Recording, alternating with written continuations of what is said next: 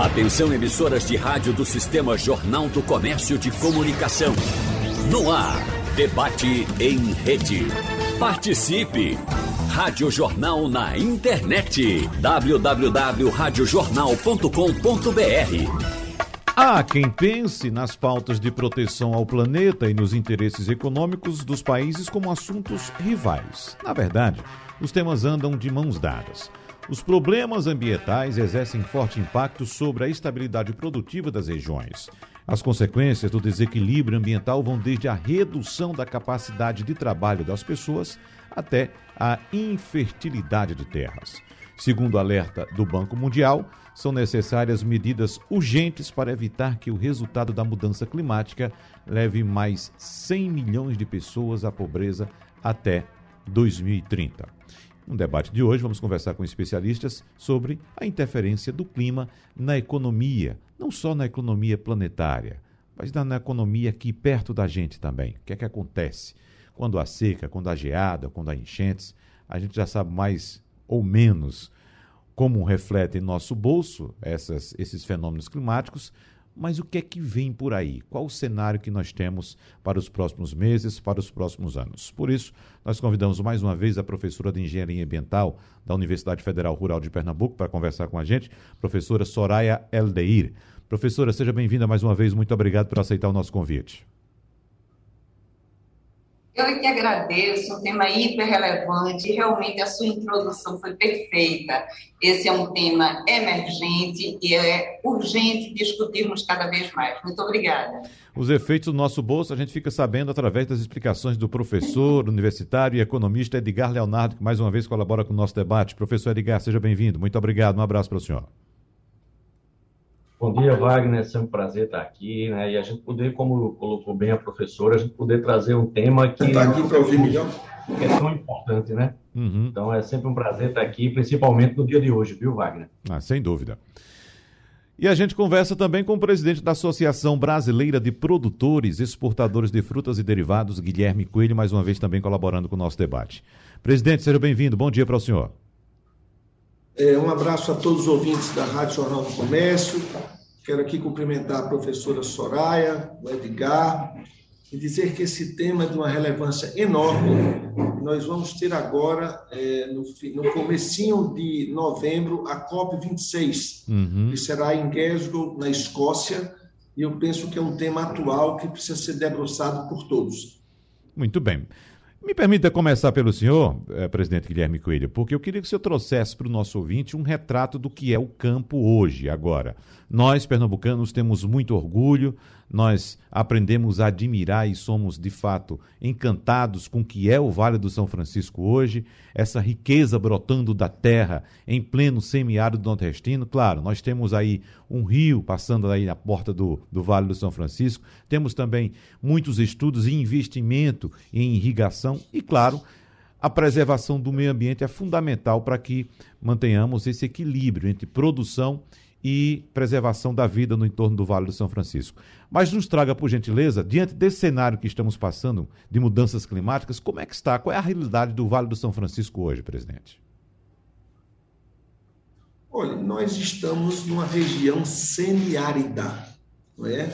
Uma região que chove muito pouco. Nós temos aqui uma dádiva de Deus, que é o sol, que é tudo que a agricultura precisa, junto com a água em fartura, tá certo? E solo.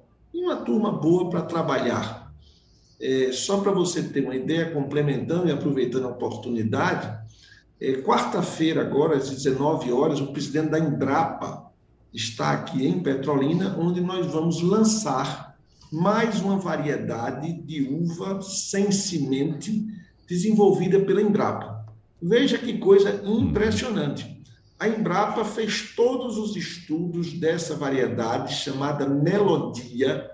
É uma uva, professora, que ela não é vermelha nem negra, ela é rosada.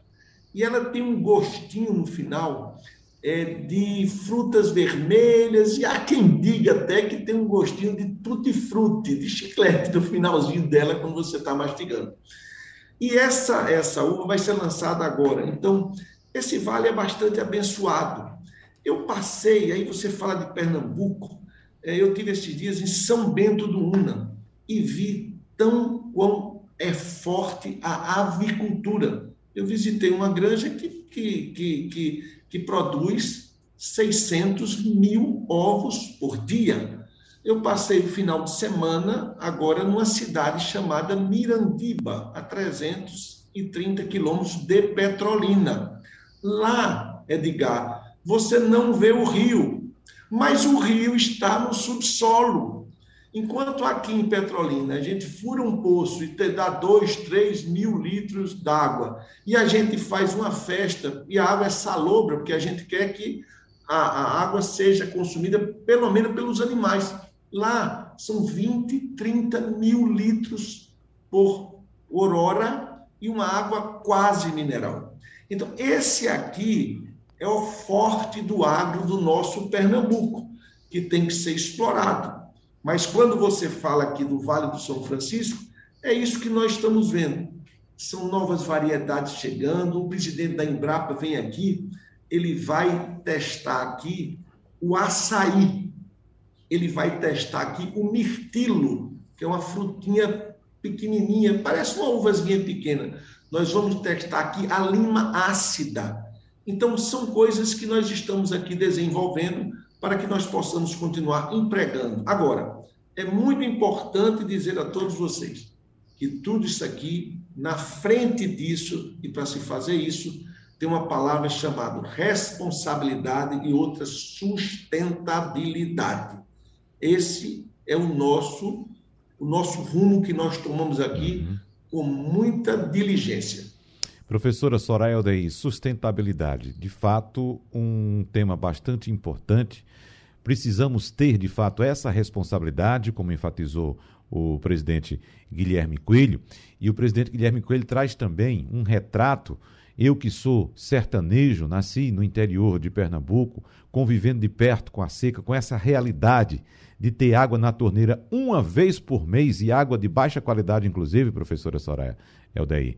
É, e hoje a gente vê essas possibilidades, ou seja, a tecnologia aliada do homem e, evidentemente, cobrando do homem, a natureza cobrando responsabilidade, a sustentabilidade. Porque, evidentemente, precisamos desenvolver essas regiões. Precisamos levar comida para os brasileiros, inclusive para aqueles que trabalham e que precisam desse trabalho em nosso sertão. Então, como buscar esse equilíbrio, professora Soraya Aldeir? É, sem dúvida é um grande desafio. Quando a gente está falando de mudanças climáticas, o IPCC, a ONU já vem acompanhando isso há certo tempo. E a gente percebe, um dos indicadores que a gente tem que olhar é a questão das emissões de gases de efeito estufa. Então, dióxido de carbono mesmo, que antes da Revolução Industrial, a gente tinha cerca de 280 ppm, e hoje a gente tem regiões com 400 ppm. Em termos de número absoluto, é quase nada. Mas quando a gente vê a repercussão disso, é extremamente sério. Porque se você olha em termos de queda de PIB, a gente tem alguns países que serão menos afetados. E interessante que o contraditório é que eles são os que mais poluem. Então, digamos, Estados Unidos, China, Alemanha, especialmente os dois primeiros, Estados Unidos e China, são responsáveis por quase 50% das emissões de efeito estufa e serão os menos afetados. O Brasil será bastante afetado e há uma projeção de até 2050 a gente ter uma queda percentual do nosso PIB na ordem de 2,3 percentual por ano. Significa uma perda efetiva até 2050 de 719 bilhões até 16 trilhões então, veja, o nosso desafio é extremamente grande na área técnica, área social, na área econômica, na área de sustentabilidade, sem dúvida alguma.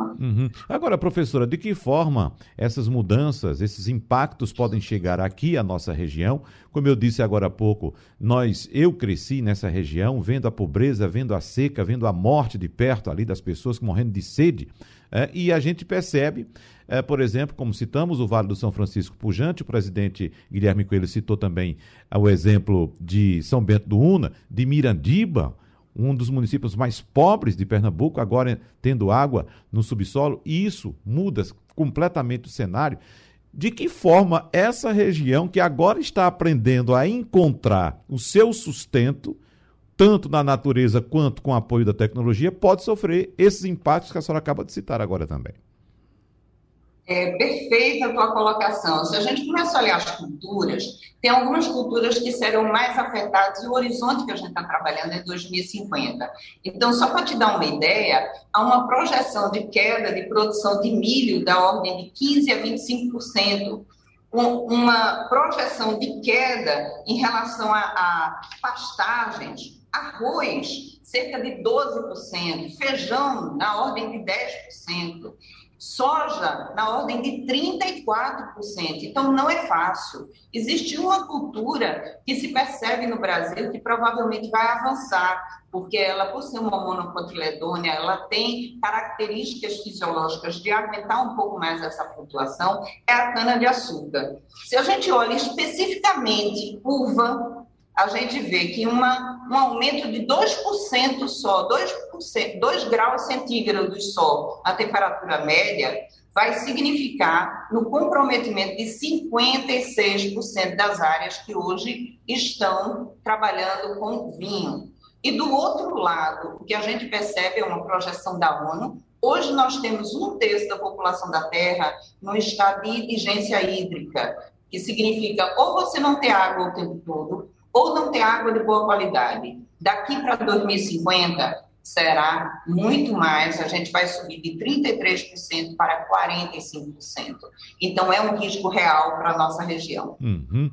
E para o nosso bolso, professor Edgar Leonardo, o que é que esses riscos vão representar, além daqueles que a gente já conhece, como, por exemplo, inflação, preços dos produtos disparando, tudo disparando, professor Edgar Leonardo. O que é que o senhor diz? Olha, Wagner, é, a professora fez um, um, um, preâmbulo aqui excelente, né? A gente tem aí os dados que são publicados anualmente do relatório Sigma, né? Que mostram exatamente essa, essa, essa tendência. E eu tive a oportunidade em 2014, para você ver, e eu estava exatamente na CEPAL, em Santiago do Chile, fazendo um curso, e estava ocorrendo uma reunião sobre o clima lá. E quando a gente foi ver, né, alguns comentários diziam respeito não só à América Latina, que é o foco da CEPAL, mas à nossa região. Então, eu essa semana eu estava olhando o, o a notícia, o pessoal disse, olha, Recife está correndo risco, por exemplo, de é, deixar de existir porque o mar vai tomar conta do Recife. Né? Essa notícia aqui hum. virou meme até no, nas redes sociais. Na verdade, quando a gente está falando dos impactos, a gente está falando de uma série de impactos. Claro, os mais diretos, a gente tem naturalmente inflação. A gente já está sentindo, a gente teve uma oportunidade aqui, Wagner, de conversar sobre inflação e a gente colocou eventos climáticos extremos Isso. como um dos pontos. Mas a gente tem outras questões. A gente tem, por exemplo, a mobilidade de pessoas. Porque algumas regiões elas vão ser mais prejudicadas. Regiões, o Brasil, a professora colocou muito bem, a gente tem um índice econômico do clima lá da, da Suíça, que é a maior empresa de seguro do mundo, e ela tem lá, você pode ver online, né? O risco, o Brasil tem um alto risco, e um dos grandes riscos do Brasil, ele está ligado exatamente a questões de seca. Então, o Brasil, que tem uma região muito grande, e a nossa região em particular, especialmente, que é semiárida, ela vai sofrer muito com seca. Por outro lado, a gente também tem, por exemplo, com a 2 graus ou até mais, que existe a expectativa da ONU em estudos prospectivos, que apontam que se a gente não fizer nada, isso pode crescer muito mais. Isso vai fazer com que a gente tenha é, é, problemas em cidades litorâneas. Aí a gente tem um problema muito sério que a gente teve a oportunidade de estudar lá em 2014, que é a movimentação, porque a maior parte das cidades estão localizadas em regiões litorâneas. Essas regiões litorâneas, elas têm uma sobrecarga populacional muito grande. Como ao longo de poucos anos, que a gente está em 2021, esses estudos normalmente eles apontam horizontes porque eles não foram feitos recentemente. Eles são estudos prospectivos que apontam horizontes de 30, 40, 50 anos em média. Então a gente já está em 2020. A gente está apontando horizontes de 2030. 2030 é pouco tempo e 2050 também não é muito tempo. Então, o que acontece é que imagine, e eu vou tocar num ponto, são populações que precisarão ser remanejadas. e você sabe que nós temos aí questões culturais, questões históricas. Eu não vou nem lembrar o exemplo específico de Veneza, mas vamos pensar em outras cidades. Como seria difícil, por exemplo, em 20, 30 anos, a gente precisar transitar com a população do Recife, com a população de Maceió, de João Pessoa, que inclusive existe um estudo da ONU que trabalha com megalópolis, ou seja, as grandes cidades, e Recife e João Pessoa, por exemplo, são as duas capitais mais próximas do Brasil. E dada a proximidade, a gente também tem expectativa que em 30, 40 anos essas duas cidades tenham limites muito próximos. Então, imagine que a gente vai ter isso, mas a gente não vai ter isso só aqui. A gente vai ter isso na, na costa dos Estados Unidos, a gente vai ter isso na costa do Canadá, da Austrália, da Índia, da China. Então, por exemplo, a gente pensar em 30, 40 anos e a gente vai ter um problema de reposicionamento populacional. Ah, professor, o senhor está sendo muito exagerado. Não. Eu, há pouco tempo atrás, eu estava sentado nas bancas da faculdade estudando. E agora eu tenho 25 anos de formado. E não faz tanto tempo. Talvez alguns anos atrás você ainda tivesse em Arco Verde não. e não tivesse pensando onde estaria hoje. 25 anos também, professor. Não é isso? Então, o que acontece é que a gente tem que lembrar de uma frase que eu gosto muito, que diz o seguinte, né? O futuro é o resultado de ações presentes. Né? Então, se a gente tem que pensar, e é uma coisa que eu bato muito nessa tecla, né? A gente tem que pensar não simplesmente em dois, três anos, que é um problema sério do Brasil. Mas aí, nesse ponto, a gente está falando de questões do mundo, a gente está falando de questões globais. A gente tem que entender, quando a gente está falando de desenvolvimento econômico, e aí colocam a gente, que é economista, às vezes, em algumas sinucas de bico, né? Aconteceu agora, né? Você escolhe a economia ou a vida? Não, ninguém pode escolher diferente. Porque sem vida não há ciência econômica. A economia estuda como nós nos relacionamos. Quando a gente está falando de desenvolvimento sustentável, a gente está falando de um desenvolvimento que tem que ser economicamente viável. Óbvio e ululante, precisamos disso. Mas precisa ser socialmente aceitável e ecologicamente prudente. Se eu não tiver esse tripé, eu não tenho um desenvolvimento sustentável. É por isso que é tão importante quando a gente fala de planejamento, e aí eu vou pegar nesse ponto, que é o estudo prospectivo, que as Nações Unidas, várias grandes empresas, o, vários, vários órgãos de pesquisa, como, por exemplo, o, o, o Boston Consulting Group, a McKinsey, etc., trabalham. Estudo prospectivo não é previsão. Às vezes eu até brinco que algumas pessoas dizem, professor, quanto vai ser isso? Eu digo, minha bola de cristal quebrou. Uhum. Estudo prospectivo não é previsão. Estudo prospectivo é a gente estudar as possibilidades plausíveis de futuro, ou seja, o que é que a gente está se dirigindo para encontrar lá na frente no futuro. Se preparar para isso e aí talvez criar condições para que essas condições se modifiquem dentro daquilo que é desejável para a sociedade. E quando a gente está falando de condições climáticas, a gente tem que entender que isso é para todo mundo. Não existe diferença entre o que objetiva o economista quando fala de desenvolvimento, entre o que objetiva o produtor do agronegócio quando ele pensa em desenvolvimento, né? Claro que não, porque estamos todos dentro do mesmo planetinha. Eu não sou um, um, um pessimista, não, tá certo? Porque Thomas Malthus, lá atrás, no século XVIII, já afirmava algumas questões aí, e tem gente procurando já ir para Marte, uhum. porque a Terra não tem mais jeito. Uhum. Eu acredito que tem, sim. Né? Tem na medida que a gente precisa se conscientizar, Precisamos de grandes ações, sim, mas precisamos também de ações no nível micro. A gente precisa educar as pessoas. É por isso que é tão importante esse momento. Porque não adianta você estar tá passando com o carro, falando de assuntos importantes, e como aconteceu comigo ontem aqui no Recife, uma pessoa em um carro de luxo de mais de 150 mil reais baixar o vidro e jogar uma lata de refrigerante no meio da rua e continuar, porque isso tudo tem repercussões. Né? Tudo isso tem repercussões. E repercussões muito grandes, repercussões muito pesadas. Não é apenas a inflação, é o aumento da miséria, é o aumento da fome, distúrbios mundiais. Já temos atualmente distúrbios mundiais por conta de problemas migratórios, problemas que vão acontecer e o nosso país é um dos principais. Brasil, Rússia, Índia, vamos sofrer grandes impactos por uma série de questões, inclusive porque não temos o hábito de se planejar e não temos infraestrutura, tá certo, para mitigar riscos e atender catástrofes que podem vir a acontecer, Wagner. Queria saber agora do presidente da Associação dos Exportadores de Frutas e Derivados, Guilherme Coelho. Nós tivemos a participação do senhor no primeiro bloco, o senhor trouxe muitas notícias positivas, importantes, animadoras para a gente, presidente. Inclusive, confesso que eu fiquei com água na boca quando o senhor falou dessa uva aí, viu? Essa uva sem caroço. Já conheço a, a anterior, né? Que é uma, uma delícia. Imagina essa nova agora fiquei de fato bastante curioso. Mas a gente sabe, presidente, que os problemas da oferta de commodities agrícolas, como milho, soja, café e leite, puxou a aceleração do índice geral de preço, né, o, o IGP-DI, e todos eles estão associados a eventos climáticos que não estavam totalmente no radar e ainda poderão ter efeitos negativos, inclusive já se fala até durante toda a extensão do ano de 2022. Diante do que foi colocado até agora pelos participantes, pelos debatedores, o professor Edgar, a professora Soraya, que futuro a gente pode traçar Uh, presidente, para os próximos meses, porque a gente sabe muito bem que é preciso pensar de fato a longo prazo. E quando a gente fala no momento atual, mesmo com toda a animação do senhor, a gente fica preocupado de fato com 2030, como foi citado pelo professor Edgar.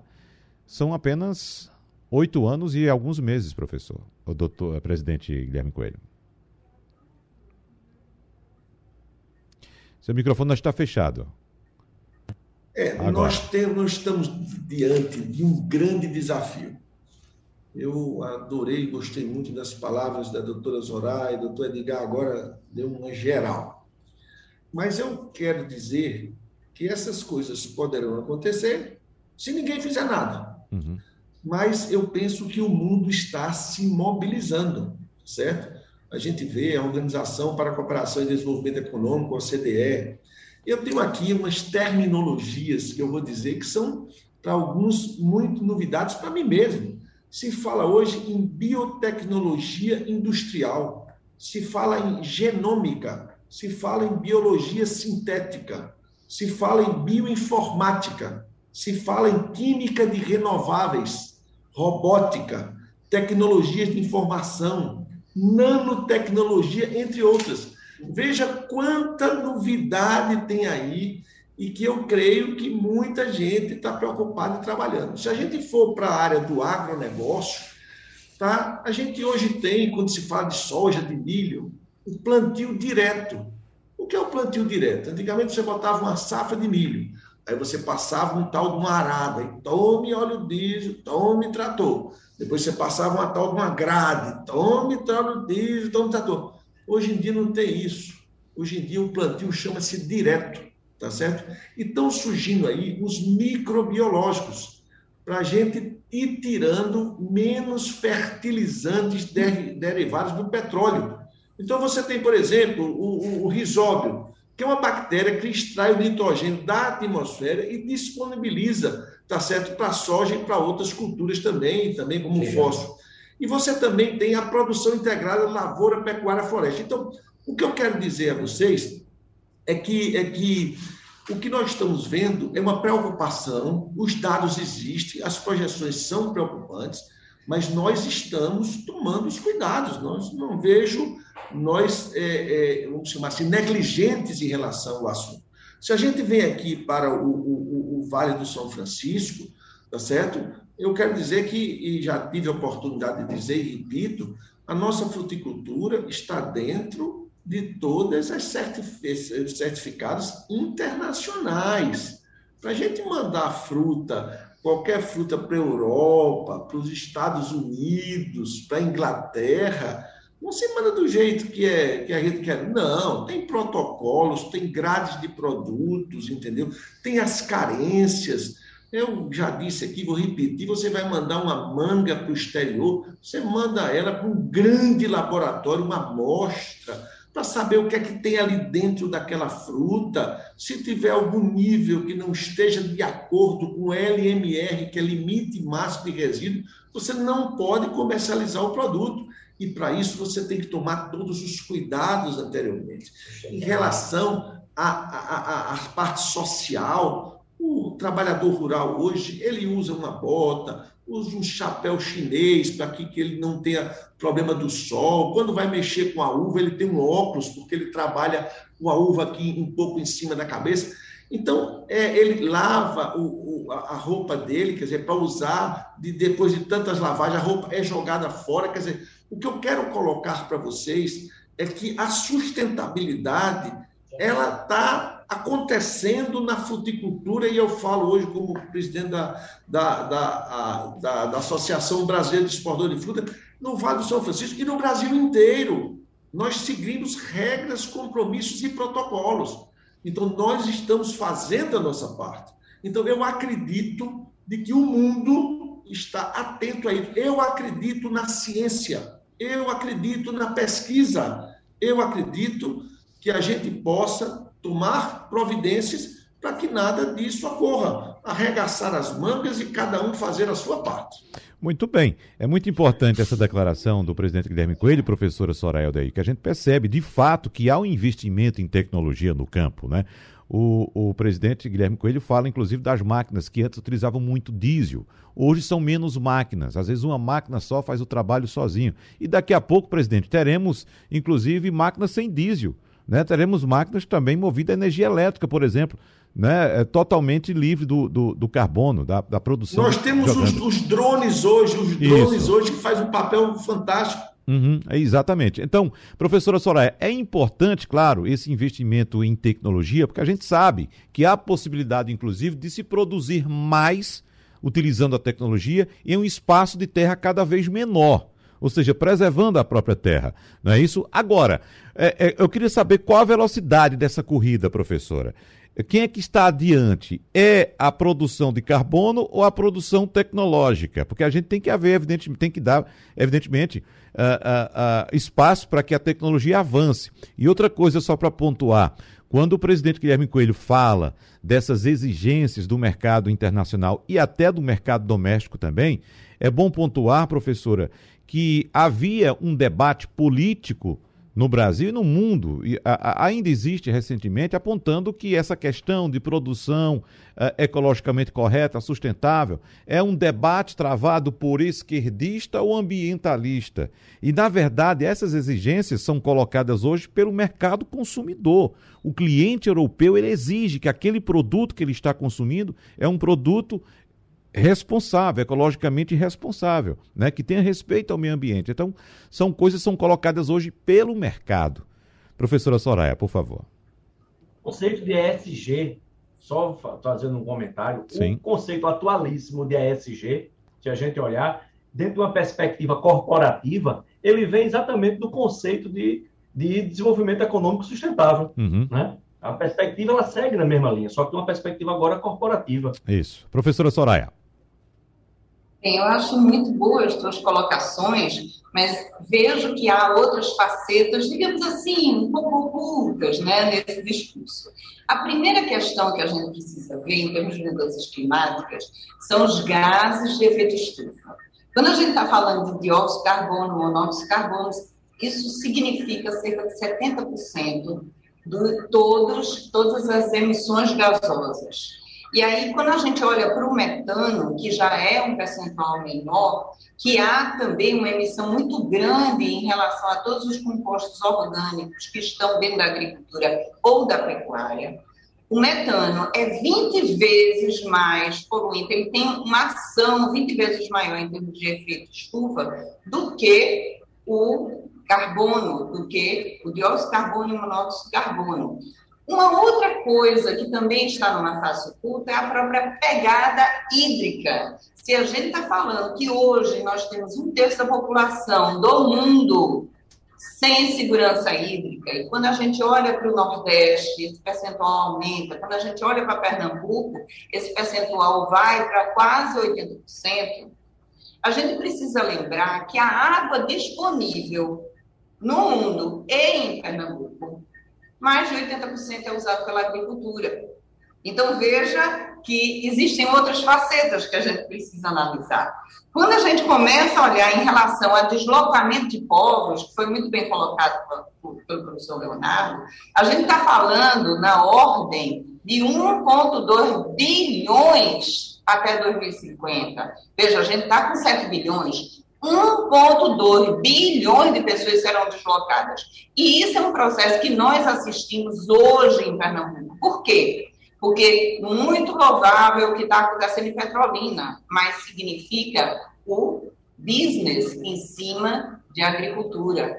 O agricultor pequeno, o agricultor familiar, aquele que já morava há 150 anos, seus avós, bisavós moravam na terra, esse nem tem apoio, nem existe em termos de visualização para as políticas públicas, infelizmente. Só que o que você come na sua mesa diariamente, mais de 80% vem da agricultura familiar. Então, é muito bom a gente ter petrolina, mas é muito bom a gente olhar também os lados ocultos de petrolina. Uma outra coisa que eu queria colocar, eu visitei algumas packing houses lá em Petrolina. E é bem interessante o escalonamento que tem todo o alimento, toda a fruta AA perfeita vai para a Europa. Quando ela tem alguma questão, vai para os Estados Unidos. Essa que não é aceita para os Estados Unidos vai para a América Latina. A que não é aceita na América Latina vai para São Paulo. O que não é aceito em São Paulo vai para o Sul e Sudeste. O que não é aceito Sul e Sudeste vai para o Nordeste. O que não é aceito em canto nenhum vai para a sua mesa pernambucana. Então, eu não sei até que ponto a gente está falando realmente de sustentabilidade quando a gente está falando de fatos ocultos da agricultura. Uhum. Professor Edgar Leonardo, vamos trazer também mais dados aqui. Eu estou lembrando, inclusive, de uma palestra que eu assisti há cerca de 14, 15 anos, de um colega seu, que o senhor há de se lembrar, chamado Joelmir Betting. E ele citava, naquela ocasião já, o Brasil como sendo um o celeiro, o celeiro do planeta. Né? E, evidentemente, a gente vem observando que a, o, os dados que ele trouxe naquele momento, já que a economia trabalha exatamente com dados futuros, os dados que ele trouxe naquele momento não só se conforma, confirmaram, como hoje estariam completamente defasados, né? porque, de fato, houve um aumento, houve um incremento da agricultura no Brasil para atender exatamente demandas internacionais, sobretudo da China. É? Então, o Brasil, diante desse desafio climático que tem pela frente, vai conseguir cumprir essas previsões que foram feitas lá atrás, há 15, 20 anos, de se tornar o celeiro do planeta, o produtor de alimentos do planeta, professor de Leonardo? Olha, Wagner, é, se ele vai se tornar, isso depende, como eu disse, do que a gente toma de atitude hoje. Eu, como disse no final da minha primeira fala, eu não sou um pessimista de carteirinha, de fato. Né? Porque eu acredito sim que a gente consegue, é, e a gente tem evoluído muito com tecnologia, né? Se a gente olhar a capacidade que a gente tem de produzir alimentos hoje em comparação com o século XVIII, é completamente diferente, que era um momento onde vivia Thomas Malthus, então isso é, é, é um fato. A grande questão é que a gente tem sim vantagens competitivas para ser fornecedor internacional de alimentos, isso sim, né? O que acontece é que a gente tem um, um passivo, porque, na verdade, e é uma questão, e aí eu, eu também não gosto de olhar muito culpando o passado, porque cada um foi, ao seu tempo, tá certo? Responsável por suas atitudes dentro de um contexto, dentro de um mainstream daquele momento. Então, mas a gente tem sim um passivo aí que construiu quem a gente é hoje. Então, a gente tem um passivo de, do século XVII, do século XVIII, né? Onde a Europa construiu o que ela é hoje, né? e esse passivo deixou, sim, esse processo de construção do que é hoje Europa, principalmente, deixou, sim, para o mundo todo um passivo. Passivo que a professora coloca de poluição ambiental, e etc, etc, etc. A gente tem um crescimento populacional que deve chegar aí. É, na verdade, o mundo ele vai crescer exponencialmente e ele cresce, porque aí onde eu trago a questão, se a gente for agora no Google e colocar crescimento populacional, a gente vai ver que de 1700 para frente a gente cresceu, a gente tinha basicamente um bilhão de pessoas historicamente no mundo, e a gente a partir de 1700 com a revolução industrial, com todos os problemas que a gente também criou por conta disso, a população mundial passa a crescer em taxa exponencial. E as projeções da ONU mostram que ela deve chegar aí em 2060 no, próximo de 10 bilhões de pessoas, talvez um pouco menos. Né? Os números variam aí de 8 a 11 e pouco bilhões de pessoas. Só que, na verdade, ela vai ter um ponto de inflexão nessa curva. A população mundial ela cresce exponencialmente, depois, por conta das baixas taxas de fecundidade, a gente se estabiliza e vai ter uma população muito mais envelhecida no mundo todo. Mas essas pessoas precisam se alimentar. Elas vão precisar comer, beber, vestir, né? Então, a gente precisa produzir alimentos, é natural, né? A gente precisa que os mercados, sim, que ao meu ver são os melhores sinalizadores do que é que a gente vai produzir, como a gente vai produzir, mas a gente precisa entender que a gente precisa, sim, apoiar a tecnologia. E aí a professora colocou um ponto que eu acho interessante. Há uns, acho que ó, uns três, nada mais, acho que uns quatro meses atrás, eu publiquei numa revista local um artigo que eu comentava o seguinte, né? E eu publiquei esse artigo por quê? Porque eu escrevi numa hora de noite com raiva, porque eu vi um monte de comentário de entidades internacionais criticando o comportamento, né, que é muito colocado daquele pequeno agricultor que talvez não tenha muito conhecimento, daquele cidadão que mora na palafita, que joga lixo, que polui o rio, né?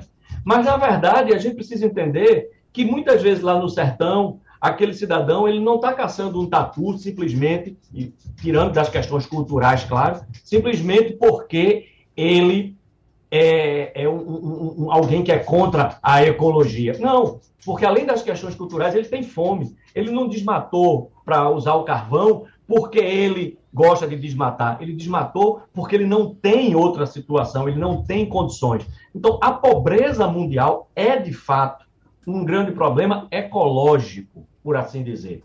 Uhum. Essa pobreza extrema mundial e que ela a gente acaba chegando numa situação de que vai correr atrás do próprio rabo, porque são essas populações que vão ser deslocadas, são essas populações que vão sofrer mais. Então a gente precisa de fato de políticas. E aí é onde entra, e aí eu me dirijo basicamente não a quem está escutando a gente no rádio, mas que eles reflitam sobre, por exemplo, o papel dos países desenvolvidos. Porque se a gente observar, a gente vai ver que os países em desenvolvimento, que não poluem tanto, fora a Índia, que dentre as cidades que mais poluem, tem algumas cidades da Índia e muitas cidades chinesas, cidades americanas, né, como grandes poluidores, mas os mais impactados vão, vão ser Brasil, Rússia, Índia, né, e países da Ásia. Os países da África não estão nem muito analisados. Né? Mas a gente tem o que nesses países, notadamente? Na América Latina, a gente tem impactos tremendos porque esses países precisam, sim, e são exportadores de commodities. E aí a gente está falando de minério, a gente está falando de alimento, de grãos. E a gente tem, sim, um impacto ambiental, por exemplo, para a extração de minério. Então quer dizer que a gente nunca mais vai extrair minério? Não, a sociedade precisa de minério.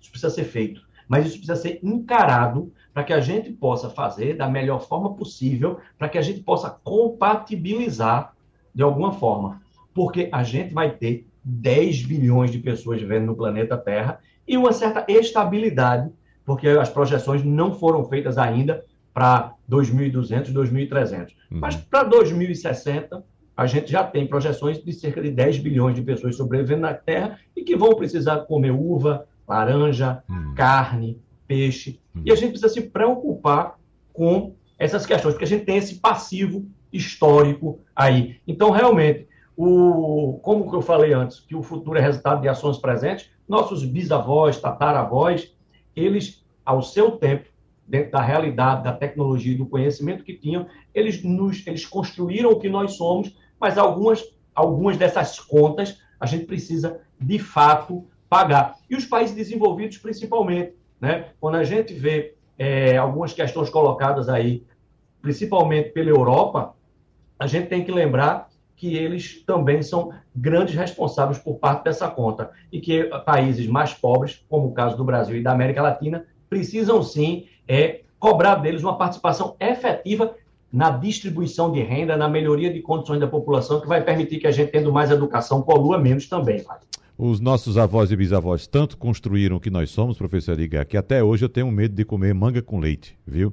Mas deixa eu saber aqui, por falar de manga com leite, saber do, do presidente Guilherme Coelho, se ele tem alguma, alguma pontuação a fazer, porque é, é, essa colocação feita pela professora Soraya daí, desse escalonamento, como ela chamou das frutas, isso é muito comum a gente receber comentários dos ouvintes aqui.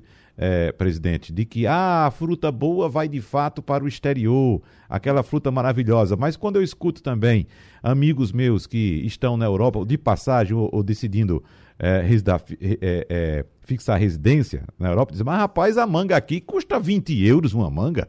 Eu disse, é, será que por acaso essa manga de 20 euros é, vai para lá porque não tem quem pague 20 euros aqui? Presidente Guilherme Coelho. Wagner, veja só. O Vale do São Francisco é um sucesso da fruticultura mundial. O mundo vem nos ver. O mundo inteiro. É o único lugar do planeta que se faz duas safras e meia de uva por ano. Os projetos aqui da Codevasf que são que é a empresa do governo que faz a infraestrutura, 70% da área são para colonos. Vou repetir, 70% da área são colonos, que é a grande força aqui da nossa agricultura. Esses colonos chegaram aqui e começaram desde 85 pessoas desesperançadas. Hoje, todos eles, eu estou falando é de todos, porque eu conheço é todo mundo aqui, que eu moro aqui há 35 anos. São pessoas prósperas, graças a Deus. Eu queria que lhe contar uma coisa bem rapidinho. Eu achei super interessante, professora Wagner e Edgar e todos os ouvintes. É uma propaganda de uma empresa. Ela vai para a Avenida Paulista, e pergunta às pessoas. Quando eu falo da Avenida Paulista, eu quero caracterizar como um local de cidade, né? Não tem nada mais característico do que cidade, centro, do que a Avenida Paulista. Ela faz uma pergunta: Você gostaria de ter um emprego que você acordasse todo dia, de madrugada, sábado, domingo, feriado? Aí a pessoa urbana diz, professor Edgar, Olha assim, quero nada. Todo dia, e feriado também. Feriado também. E sabe, todo dia. Quero nada. Aí, entrevista outro de jeito nenhum. Você quer um emprego que você vai trabalhar seis meses e só recebe o dinheiro depois de seis meses? Eu quero nada um negócio desse. Você está vendo que o negócio não tem futuro? Eu passar seis meses para eu poder receber. Não quero, não. Eu não quero, não. A pessoa não quero, não. Aí ela perguntava a última pergunta: Você quer trabalhar seis meses e depois de seis meses você talvez nem receba seu salário? Aí é que a mulher diz: Eu quero conversa com um negócio desse, homem. Vocês sabem quem são esses? Os agricultores. Somos nós que produzimos alimentos. Nós acordamos todo dia muito cedo para tirar o leite da vaca, não tem sábado, domingo nem feriado, tem que ser todo dia. Para pulverizar, para que a lagarta não come o milho, não tem sábado, não tem domingo, não tem feriado. E a gente trabalha seis meses para colher. E pode ser que na hora da colheita a gente tome prejuízo. Então, os agricultores são essa força humana de acreditar na produção e na produção sustentável. Hoje em dia, essa questão do pequeno, aqui nós temos um programa a nível federal do PAA. As prefeituras recebem dinheiro para ir lá no, na, na, no pequeno lá, tá entendendo? Comprar lá os alimentos. Então, o que eu quero só dizer nesse caso é que a agricultura hoje é uma força muito grande. E dizer que nós, agricultores, somos os mais interessados na sustentabilidade. Acreditem nisso. Quanto a essa questão da qualidade da fruta, deixa eu dizer a vocês, os supermercados estão fazendo um teste na França chamada fruta feia. O que é isso? É uma prateleira com as frutas mais belas do Brasil. A uva, linda, um cacho enorme, a combuquinha com a cinta colorida, aquele mais. E do lado tem a mesma fruta, sendo que o cacho de uva, em vez de 300 gramas, tem três cachos de 100. Em vez da cumbuquinha tá com a cinta, com a própria, quer dizer, um, um selo bonito, o outro não tem selo. E você simplesmente, a uvazinha tem um arranhãozinho que não, tem, não faz mal a ninguém. Essa é o que estão testando na Europa. Como é aqui no Brasil? Eu, infelizmente, vou discordar da professora. Não é assim. Se você for em qualquer prateleira aí, você vai ver uma fruta chamada premium. Aqui no Brasil a gente chama premium. Depois tem CAT 1 e CAT 2. Categoria 1 e categoria 2. Não é porque a categoria 2, a uva é azeda, que só um limão, não. Não, não tem nada disso. É simplesmente uma uva que é muitas vezes embalada numa embalagem mais simples, porém o sabor é o mesmo. Muitas vezes a baga dela não é uma baga 26, é uma baga 18, mas aí você come a baga e você gosta. Eu tive agora, na semana retrasada, em Madrid, na Espanha, na Fruit Attraction. É uma das feiras grandes de fruticultura. Fiquei encantado. Nós estávamos muito carentes de nos encontrarmos por causa da pandemia, mas você já vai lá no McDonald's, você vai tomar um sundae, a embalagem do sundae do McDonald's não é mais de plástico, é de papel. E um papel todo moderno. Você vai tomar uma Coca-Cola, o canudo já não é mais de plástico. Então, essas coisas, nós não podemos negar que não estão evoluindo, não. Estão evoluindo. Estão evoluindo. Então, a gente vai, o que eu acredito, mais uma vez, é que existe a ciência, existe a pesquisa, existe a vontade. Só para concluir, Wagner, quem comanda hoje a compra num supermercado da Inglaterra são adolescentes de 12 a 18 anos. A mãe compra um produto, ele pega e vai ler. Ó, oh, mamãe, isso aqui tem trans, eu não quero mais não, gordura trans, não traga mais não, que eu não como, viu? Uhum. Não traz. É. E é assim que está acontecendo. E nós estamos atentos a isso quem produz, uhum. nos adaptando a isso. Chuvas secas, geadas, queimadas devem fazer os preços dos produtos agropecuários continuarem em alta, pelo menos até o primeiro semestre do ano que vem, segundo analistas financeiros, com base nas previsões de meteorologistas que afetam as plantações no Brasil. Então, com as mudanças climáticas, essas situações extremas vêm ocorrendo com mais frequência, como já dissemos, numa fonte de pressão contínua sobre os preços dos alimentos. E, por exemplo, de janeiro a setembro, o açúcar ficou 35% mais caro em São Paulo e 29% no Rio de Janeiro. E o café, com estragos causados pelas geadas entre julho e agosto, atingiu o maior nível de preços desde o ano de 2014. Para fechar nosso debate, eu vou deixar aqui, por gentileza, para os participantes, um minuto para cada um para a gente encerrar. Dentro da, da área de cada um, por gentileza, o que é que vem pela frente dos próximos meses? Dê uma previsão aqui agora até o primeiro semestre do ano que vem. Com mais pressão inflacionária, devido às mudanças climáticas, os preços vão continuar subindo. Então, um minuto para a gente fechar, por favor, professora Soraya Eldeira. Ok. Realmente a sua colocação é perfeita. Nós teremos, infelizmente, perdas. Só para vocês imaginarem, em termos de perda individual, nós teremos dentro do Brasil perdas cerca de 536 a 1.046 reais. Cada pessoa irá perder no país por causa da mudança climática. As perdas das mudanças climáticas em relação à agricultura, em relação à sua moradia, serão muito mais acentuadas do que o próprio Covid. Só para você imaginar, em termos de perdas patrimoniais que estamos esperando, até 2050 espera-se 136 a 200 bilhões de dólares em termos de perda patrimonial. Mudança climática não é brincadeira, você pode ajudar a reverter isso. Um minuto para a gente fechar. Presidente Guilherme Coelho, por favor, um minuto. É, veja só, Wagner, eu, eu, eu, eu, estudei um pouco aqui, li algumas coisas para poder vir aqui para o programa.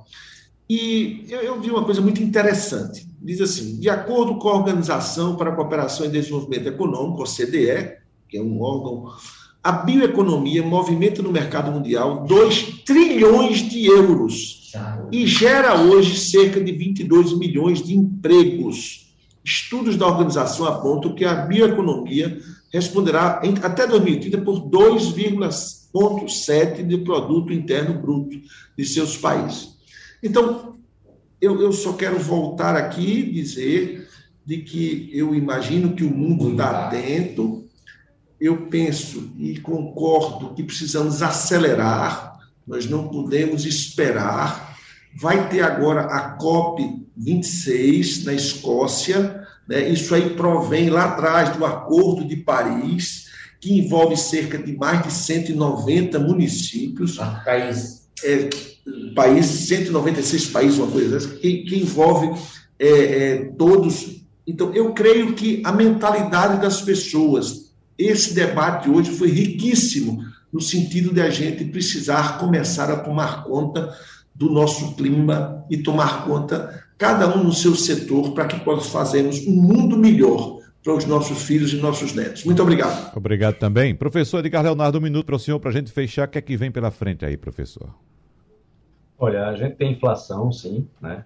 mas não apenas aí pela questão é, do clima, a gente tem inflação porque está chegando o inverno no, no hemisfério norte, a gente teve sim problema do clima com inundação em mina de carvão, que aumentou o preço do carvão, o pessoal correu para gás, mas a gente tem também ainda reflexos da pandemia, problemas logísticos, chip muito caro. Então a gente tem sim uma inflação grande, mas eu queria finalizar mesmo é comentando e ressaltando a importância de planejamento de longo prazo, de estudo prospectivo, que os entes públicos e as empresas privadas façam cada vez mais isso para que a gente possa exatamente não só é, entregar é, é, um, um, presente melhor para a gente, mas a gente possa deixar para o futuro, Wagner, é, um futuro aí melhor e com um passivo menor, que ninguém no futuro, nossos netos, não se preocupem em tomar manga com leite. Uhum, sem dúvida. Professor Edgar Leonardo, economista, muito obrigado pela sua participação no debate de hoje. Professora de Engenharia Ambiental da Universidade Federal Rural de Pernambuco, Soraya Eldeir, nosso abraço mais uma vez. E também os nossos agradecimentos ao presidente da Associação Brasileira de Produtores e Exportadores de Frutas e Derivados, Guilherme Coelho. A todos vocês, muito obrigado pela participação, como disse o presidente Guilherme Coelho, nesse debate extremamente rico. Muito obrigado. Sugestão ou comentário sobre o programa que você acaba de ouvir, envie para o nosso WhatsApp 99147 8520.